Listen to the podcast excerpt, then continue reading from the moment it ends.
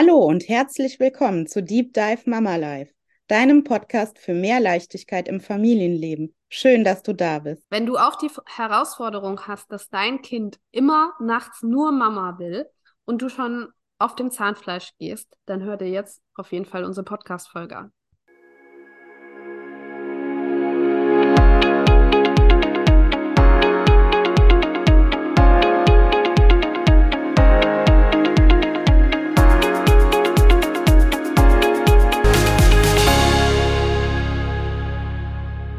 Hi Charlotte, wie schön dich zu sehen. Hallo Sarah. Ja, wir haben ja diese Woche was zu feiern, ne? Ja, allerdings. Magst du es verraten? Ja, wir haben unsere Zertifikate bekommen. Das heißt, wir sind jetzt zertifizierte bindungs- und beziehungsorientierte Familienberater nach Katja Saalfrank. Ja, und ich muss echt sagen, ich bin, ich habe es auch schon gepostet, ich bin so stolz, dass ich kann das gar nicht vergleichen so mit den anderen Sachen, die man so sammelt, ne? Also Abitur, Studienabschluss, Referendariat, Staatsexamen, was auch immer, das ist alles schön und gut. Ne? Aber auf diese Sache bin ich richtig, richtig stolz. So zum ersten Mal in meinem Leben. Oh, wie schön. Ja, das ist irgendwie was anderes. Das, ne, die anderen Sachen habe ich auch super gerne gemacht, aber das war so, ich sag mal, der normale Gang der Zeit. Ne? Ja gut, ich muss oder ich mache jetzt halt Abitur und danach wird studiert und muss ja auch irgendwas arbeiten, Geld verdienen. Und es hat mir auch super Spaß gemacht. Ich hab, ich liebe mein Studium, ich liebe meinen Beruf, aber ich war auf diesen Abschluss nicht stolz. Ne, das war einfach so selbstverständlich. Ja, okay, ne? Dann studierst du, danach machst du halt einen Abschluss. Aber die Sache jetzt mit dieser Ausbildung, das habe ich mir ja quasi selbst ausgesucht. Also jetzt ne, nochmal obendrauf, ganz freiwillig. Und die Umstände waren halt auch krasser, ne? Dann mit, ja.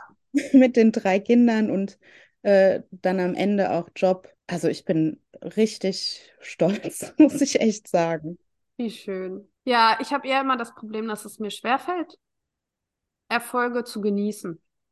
Hm. Also ich bin super ehrgeizig. Normalerweise, wenn nichts dazwischen kommt, schaffe ich auch Dinge, die ich mir vornehme. Mhm. Und dann ist irgendein Abschluss, wie du schon gesagt hast. Und dann denke ich mir so, okay, cool. Aber nicht so, wuh! Und ich weiß nicht, woran das liegt. Müsste mhm. ich mal vielleicht nachforschen. Aber dafür ist hier nicht der Raum, sondern wir wollen über die Probleme anderer Leute sprechen. Das wollen wir aber vorher, muss ich noch mal eben sagen, herzlichen Glückwunsch, liebe Charlotte. Es ist hm. auf jeden Fall selbstverständlich, das ja. zu schaffen. Du hast ja auch ein Kind die ganze Zeit noch mit ja, dir rumgeschleppt quasi. Und das ist ein super Erfolg und den kannst du bitte auch mal feiern, zumindest mit einem Gläschen Sekt oder was auch immer und deinem Mann. Bitte mach das. So. Mit einem Gläschen Sekt, wir müssen jetzt sagen alkoholfreier Sekt, weil ich arbeite ja noch in der Suchthilfe und ich darf nicht tun, so. als würde ich Alkohol trinken. Geht auch kein Gläschen Sekt zum Feiern? Ist das schon Suchtgefahr? Ich glaube, da machen wir noch mal eine andere Folge drüber. Ja, okay. Sonst quatschen wir uns jetzt hier. okay, nee, ich bin ja nur so froh. Ich habe ja jetzt äh, quasi letzten Monat erst abgestillt. Und ich freue mich, ja. ja, dass ich dann auch mal so ein kleines Gläschen, aber na gut, dann sprechen wir jetzt über was anderes, Charlotte. Genau, wir wechseln das Thema und kommen zur Frage, würde ich sagen.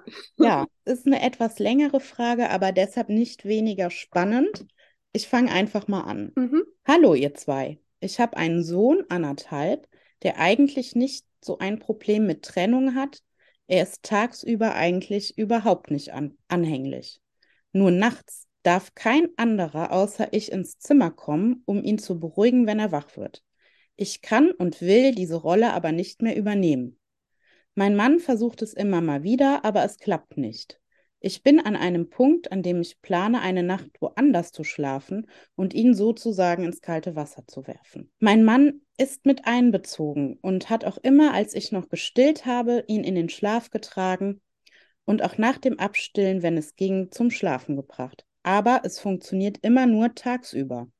Sobald er schläft und dann erwacht, will er nur mich und ausschließlich mich. Und wir haben echt vieles versucht.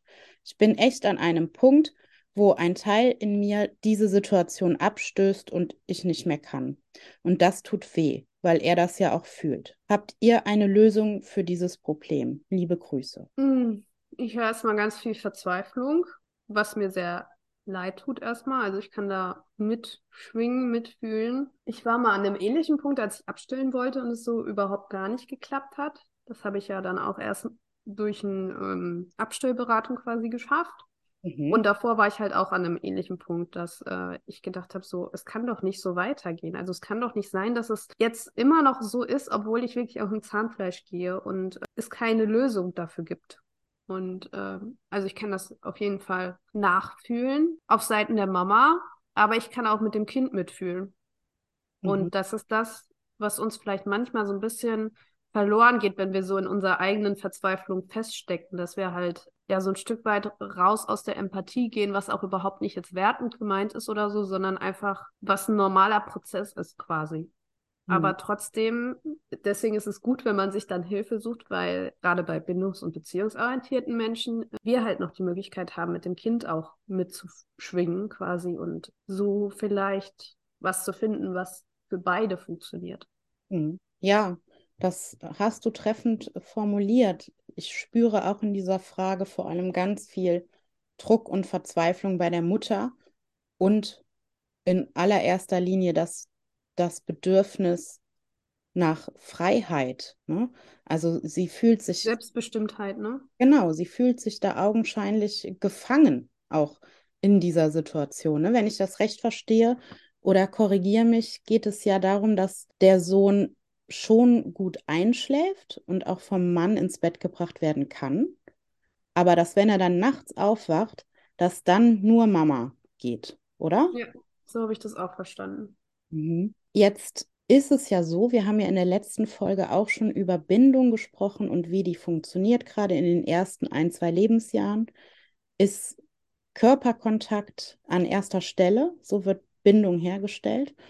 Und dann ist es ja auch so, es gibt ja diese, diese Beziehungspyramide, heißt das, glaube ich. Da, ne, es ist eine Pyramide. Irgendwie sind diese Modelle sehr dreieckslastig, fällt mir gerade auf. Ne? Der Eisberg, die Pyramide.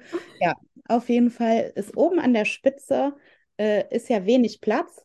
Das heißt, da passt nur eine Person rein und das ist in erster Linie meistens die Mutter.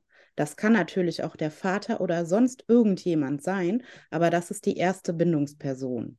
Ne? Also in dem Fall ganz klar die Mutter. Und nach unten hin wird die Pyramide ja immer breiter, da passen dann mehr Leute rein. Also das ist danach dann Mutter und Vater zum Beispiel, ne? in diesem Beispiel. Und dann kommen irgendwann noch Freunde dazu, Familie, Peer Group und so weiter. Es wird dann immer breiter.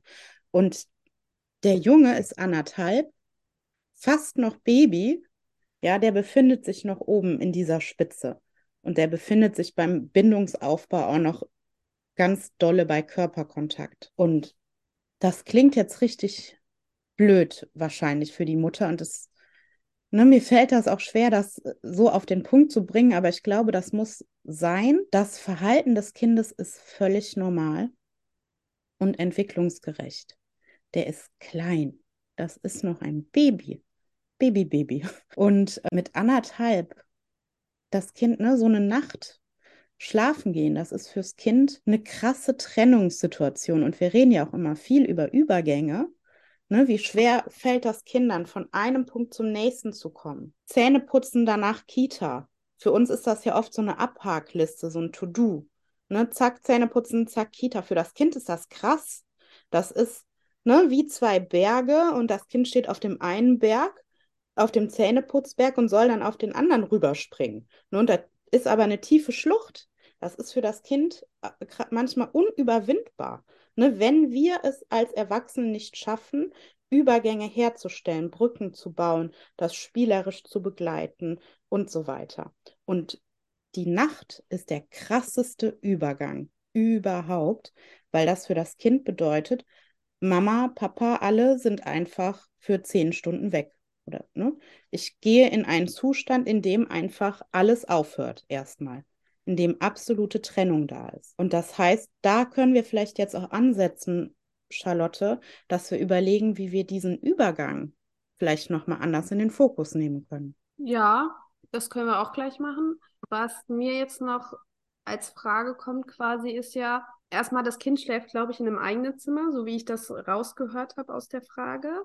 Ja. Äh, da wäre jetzt, also wenn wir jetzt in einem 1 zu 1 Gespräch wären, würde ich jetzt fragen, passt das so für euch? Weil vielleicht wäre es ja auch eine Option, eben um diese Übergänge, auf wie du, die du gerade angesprochen hast, smoother zu gestalten und vielleicht einfacher zu gestalten, sodass die Mama auch nicht immer aufstehen muss, aus dem Zimmer gehen muss, ins neue Zimmer gehen muss, was ja auch für die Mutter, die gerade aus dem Schlaf kommt, auch ein Übergang ist, der unangenehm ist ob man vielleicht nochmal überlegt, ob das Kind nochmal für eine Zeit lang, bis es das besser selber antizipieren kann, zurückholt ins Elternschlafzimmer, um es einfacher zu machen. Können wir jetzt so nicht beantworten, weil wir nicht wissen, was Ihre Antwort darauf wäre, aber das wäre jetzt so eine Idee, die ich hätte. Und was mir noch so ein bisschen auf der Seele brennt, warum ist diese Nachtsituation so schlimm? Weil Nachtsituationen haben auch immer was mit Tagsituationen zu tun. Das ist auch bei Schlafberatungen quasi das Thema. Also wenn ein Kind nachts schlecht schläft, guckt man auch, was ist tagsüber. Und jetzt würde ich eher bei der Mutter gucken. Wenn du nachts so verzweifelt bist, gibt es etwas, was du am Tag ändern kannst, damit du nachts noch mehr Kraft hast, um das Kind zu begleiten. Natürlich ist es immer scheiße, wenn man aus dem Schlaf gerissen wird. Brauchen wir überhaupt nicht drüber diskutieren. Mhm. Es ist noch beschissener, wenn du irgendwo dann noch hingehen musst und dann schon wach bist, weil dann kommst du nachher auch wieder selber schlechter in den Schlaf. Deswegen war meine Idee ja, das Kind erstmal wieder zurückzuholen ins Elternschlafzimmer, um das zumindest rauszuziehen. Ähm, aber auch am Tag nochmal gucken als Mutter. Wo gibt es denn die Möglichkeit, dass ich am Tag nochmal mehr auftanken kann, wenn ich weiß, dass ich nachts halt ein bis dreimal oder was auch immer verfügbar sein muss für das Kind? Weil oft ist es auch so, dass wir am Tag es nicht genug schaffen, aus welchen Gründen auch immer, weil wir vielleicht nicht genug Grenzen setzen, weil wir nicht genug Unterstützung von außen haben, weil wir insgesamt ein zu vollgepacktes Leben vielleicht haben, dass wir da nicht genug Raum für uns haben und dann auch ja nichts mehr abgeben können. Also wenn das Wasserglas leer ist, kannst du nichts rausschöpfen. So, das ist ja immer so ein, ein ganz äh, praktisches Beispiel. Also auch da würde ich nochmal hingucken. Gibt es Möglichkeiten, ob man am Tag mehr auftanken kann, um in der Nacht vorbereiteter zu sein? Genau, sehr hilfreich. Und also ich würde in der Beratung da jetzt auch nochmal drauf eingehen, was du auch gesagt hattest. Warum ist das so schlimm? Was macht das so schlimm? Ne, ist es das Aufstehen an sich, das Kind rüberholen, das könnte man ja relativ easy lösen, ne, mit deinem Vorschlag, dass das Kind eben für diese Zeit noch äh, im Elternbett schläft, dann muss man nicht aufstehen. Einfach ganz praktisch. Ne? Äh, und auch da immer wieder vor Augen führen, die Zeit spielt für uns. Das ist wirklich, auch wenn man es mittendrin drin auf keinen Fall glaubt, aber das ist eine kurze Zeitspanne, in der das so ist. Und der ist anderthalb, das ist nicht mehr ewig so. Ne? Und das wäre dann die Möglichkeit. Wenn es aber so schlimm ist, einfach weil das Kind zum Beispiel wach wird und dann ewig nicht mehr einschläft und die Mutter alleine dann auch vielleicht nachts zwischen zwei und vier das Kind schaukelt und alles Mögliche machen muss, richtig noch aktiv ist, dann würde ich auf jeden Fall schauen, dass die zweite Bezugsperson stärker und nach und nach mit ins Boot geholt wird. Also dass die zweite Ebene der Pyramide quasi betreten wird das macht ihr ja schon. Das stand ja in der Frage, dass der Papa das Kind ins Bett bringt und in den Schlaf schaukelt. Das ist ja super. Und auf diesem Weg eben, das würde ich mehr forcieren. Da wäre jetzt noch meine Frage, wenn die Mutter sagt, der Papa kann ihn nachts nicht beruhigen. Was heißt das konkret? Kann er ihn nicht beruhigen oder dauert es einfach nur länger? Ist es einfach nur anstrengender? Ne? Weil das ist ja oft auch der Fall. Ne, dass man eben sagt, auch als Mama gerade, ach komm, dann gib du mir, gib ihn mir, es geht schneller. Ne? Bei mir ist er eben schneller ruhig. Und das könnte vielleicht auch einfach so sein, das wissen wir ja jetzt nicht, dass es der Papa schon kann und dass das schon funktionieren würde, aber eben vielleicht die Geduld nicht da ist oder auch das Vertrauen in dem Moment, dass das auch der Papa kann. Und das muss man ja auch nicht austesten, wenn der Papa morgens um fünf aufstehen muss am nächsten Tag, weil er irgendwie zur Arbeit muss, sondern vielleicht auch mal, wenn ihr Urlaub habt oder wenn ein längeres Wochenende ansteht oder sowas. Also genau. Also auch da einfach auf den Zeitpunkt achten quasi, an dem man sowas mal austestet. Ja. Äh, ich wollte noch auf einen Aspekt der Frage eingehen, nämlich dieses, ich bin so verzweifelt, dass ich überlege, einen Tag wegzufahren. Mhm. Ich kann das als Mama zu 100 Prozent nachfühlen. Als Familienberaterin muss ich aber sagen, erstens, es wird nicht klappen, Zweitens, es ist eine doofe Idee. Warum wird es nicht klappen? Dein Kind ist anderthalb, dein Kind ist nicht doof. Also selbst wenn du jetzt eine Nacht wegfährst und es sich dann vom Papa beruhigen lässt, weil die erste Bezugsperson ja einfach nicht da ist, wird es sich sehr wahrscheinlich irgendwann von einer zweiten Bezugsperson beruhigen lassen. Das ist einfach Fakt.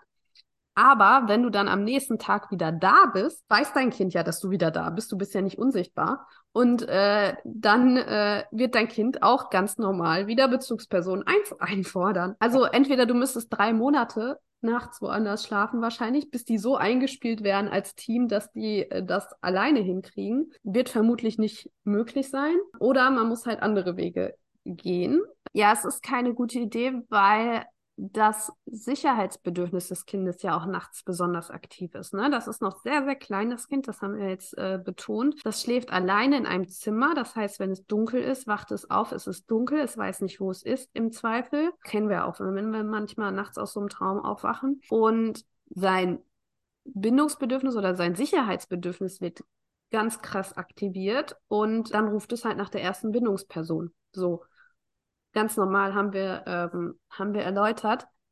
Und das wird sich auch nicht ändern, wenn du eine Nacht weg bist. Also mhm. äh, das ist ein Prozess, der länger dauert. Deswegen macht das wahrscheinlich allen nur Stress und wird auch wenig bringen. Genau.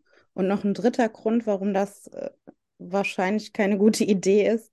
Du wirst dann in dieser Nacht oder an dem Abend keinen Spaß haben und wahrscheinlich dich nicht entspannen können, weil eben dieses ungeklärte, belastende Ding so über dir hängt wie so ein Damoklesschwert, ne? Also. Ja, ja, nicht einfach. Ich weiß nicht, ich hoffe, da war jetzt irgendwas für dich dabei, liebe Mama, womit du vielleicht mal weiterarbeiten kannst. Weil nicht, kannst du uns auch gerne nochmal schreiben. Dann können wir ein paar zwei aufnehmen. Wenn du noch irgendwelche Informationen hast, die uns jetzt gefehlt haben oder irgendwelche Antworten auf Fragen, die wir gestellt haben. Oder hast du noch etwas gerade zu sagen zu diesem Fall?